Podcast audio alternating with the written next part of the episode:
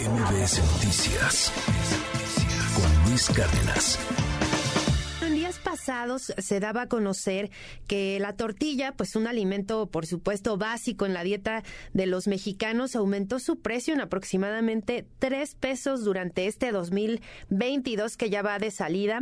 Sin duda ha sido importante este aumento en este alimento que pues utilizamos prácticamente todos los días en las mesas de los mexicanos. Y esta mañana me da mucho gusto saludar a Homero López, él es presidente del Consejo Nacional de la Tortilla, pues para platicar de esto, de pues el crecimiento en el precio que ha tenido la tortilla, también obviamente pues los efectos que esto tiene y cuál sería la perspectiva para este 2023 que ya está a la vuelta de la esquina.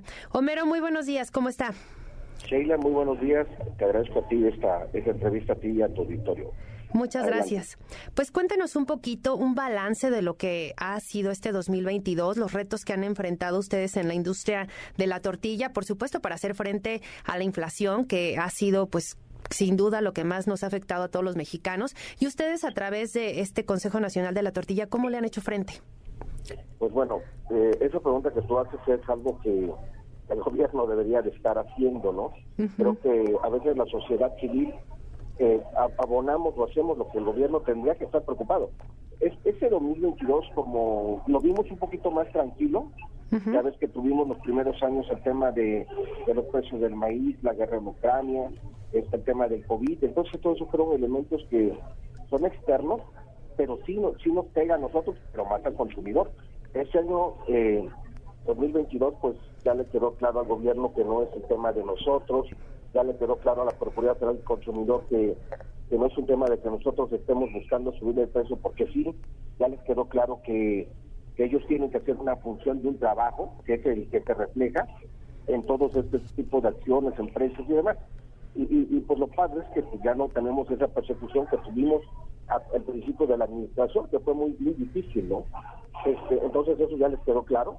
El tema de, de la tortilla, no se hace únicamente con harina de maíz o con maíz, se lleva más de 40 o 60 eh, productos diferentes y demás. Entonces, eso es una tranquilidad que siempre hemos luchado con todas las administraciones por la gran ignorancia que estas tienen en cuanto al tema.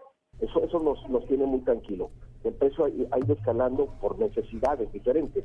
Entonces, este año más o menos el incremento se dio en un promedio de 2 a 4 pesos promedio en, toda la República. Aquí en el Valle y la Ciudad de México siempre tenemos nosotros los precios más bajos de la tortilla en toda la República. Seguimos teniendo precios de 30 pesos en el más o menos en el 45% de toda de toda la República. El peso hoy pudiéramos ver que si quitamos la Ciudad de México, que es muy bajo, y el Estado, tendríamos un promedio de 24 pesos el kilo actualmente. Si quitamos la Ciudad y el Valle de México, Entiendo que entiendo que las mayores salsas se vieron, por ejemplo, en Sonora, ¿no? O incluso también en Acapulco. Este, es correcto. Sonora y parte de y casi todo Acapulco está en 30 pesos. Ah, son dos factores muy diferentes y mucha gente dice, bueno, ¿por qué en la Ciudad de México es más barato? Sí. Una, porque en la Ciudad de México se, se concentra el 44% de toda la industria nacional y el 98% de lo que producimos es con maíz. Entonces, la gente cuando produce con maíz es mucho más rentable. O sea, ganas más y mantienes un precio muy debajo de, lo que la gente que maneja tortillas con harina de maíz industrializado. Y ese es el claro ejemplo que estamos viendo. Como Consejo Nacional de la Tortilla, una de las cosas, el eje rector del Consejo son cuatro cosas. Una, apoyar a toda la industria nacional sin distingo alguno. Dos, llevar beneficios a la gente asociada al Consejo Nacional de la Tortilla. Tres, llevar el mejor producto para el consumidor. Y cuatro, trabajar por México. Por eso estamos en un programa que le llamamos Demos de la Vuelta a la Tortilla, donde tenemos una competencia desleal, donde tú puedes encontrar tortilla muy barata, pero con temas de insalubridad terribles, ¿sí? donde te envuelven el papel con este con un papel que ahora sí que valga este, sin temas de salud entonces, sí estamos en este programa que vamos a pegar muy fuerte, las autoridades federales están contentas de que estemos dentro de la formalidad, porque eso asegura una, alimentación sana para el consumidor. Entonces, como Consejo Nacional de la Tortilla, el próximo año, a partir del segundo semestre, vamos a tener un programa, y es el más grande en toda la historia de la tortilla, a llevar beneficios al consumidor. Me llamó muchísimo la atención y creo que, que pues esta preocupación la, la, compartimos todos, el tema de la seguridad. Creo que es fundamental pues un acercamiento sí con las autoridades porque necesitan pues tener las condiciones óptimas como industria para poder desarrollarse y justo pues esto, ¿no? De, los insumos, el gas, por ejemplo, el traslado de todos los insumos para elaborar la tortilla, pues que se vean empañados por una amenaza en cuestión de seguridad es lamentable. ¿Han tenido alguna reunión con autoridades? ¿Les han dicho algo? ¿Han ofrecido algún tipo de operativo, algo que les pudiera ayudar a hacer frente a esto que es gravísimo? Mira, fíjate que, perdón, más que las autoridades, tenemos una muy buena relación con diputados, senadores, con los que sí comparten este tema. Ese día de poco me reuní con el senador Julián Rementería y este y, me, dio todo el apoyo, mi somero, dime qué hay que hacer y empezamos a hacerlo, ¿no? Entonces, sí es un tema donde sí tenemos que tener un acercamiento con, con los con los este con los senadores, con los diputados, porque ellos son los que pueden hacer cambio en México yo, yo estoy muy de acuerdo que a veces tenemos, eh, estamos muy, muy indefensos ante este tema de la inseguridad. Lo vimos hace poco en una parte del estado de Veracruz con Oaxaca. Me hablaron y me dice, oye Homero, ¿qué hacemos? Dice, nosotros no nos pueden surtir gas.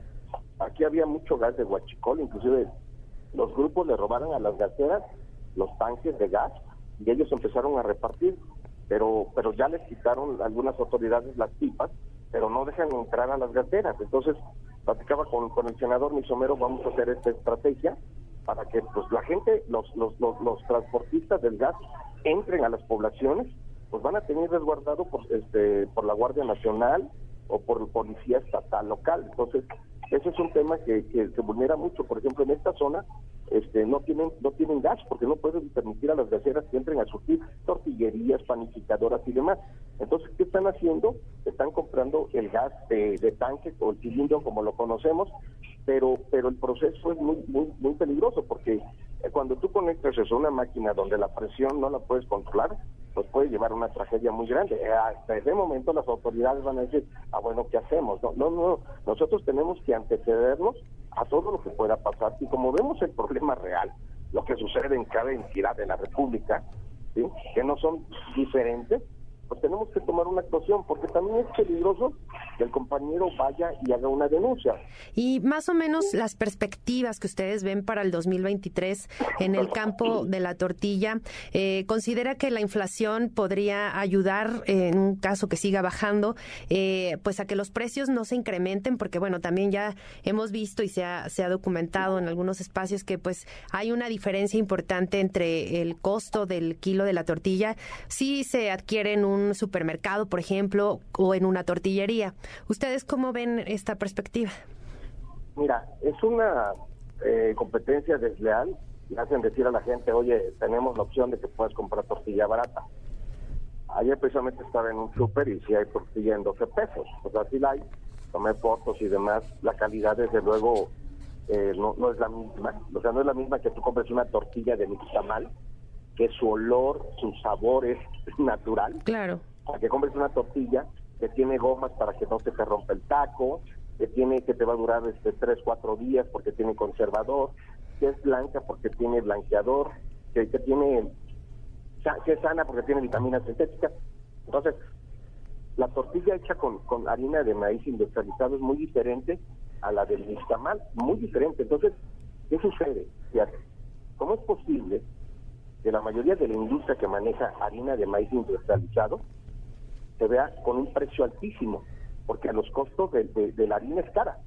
Entonces, ellos cómo la revenden a los, a, los negocios, a, a los grandes comercios. Es una competencia desleal que tienen las harineras para con la industria que, que le da de comer.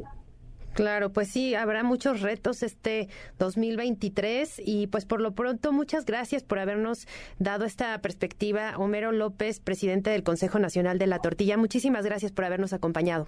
Gracias, Sheila, a ustedes, porque los medios de comunicación son lo más importante que existe en el país para dar conocimiento de la veracidad, de la veracidad y, de las cosas reales que suceden. Pues muchas gracias. En México debe estar siempre siempre, siempre en primer plano. Te agradezco mucho y que la pasen bien y que todos tengamos un feliz año y que nos, nos pongamos a, a trabajar en todos sentidos. MBS Noticias Cárdenas.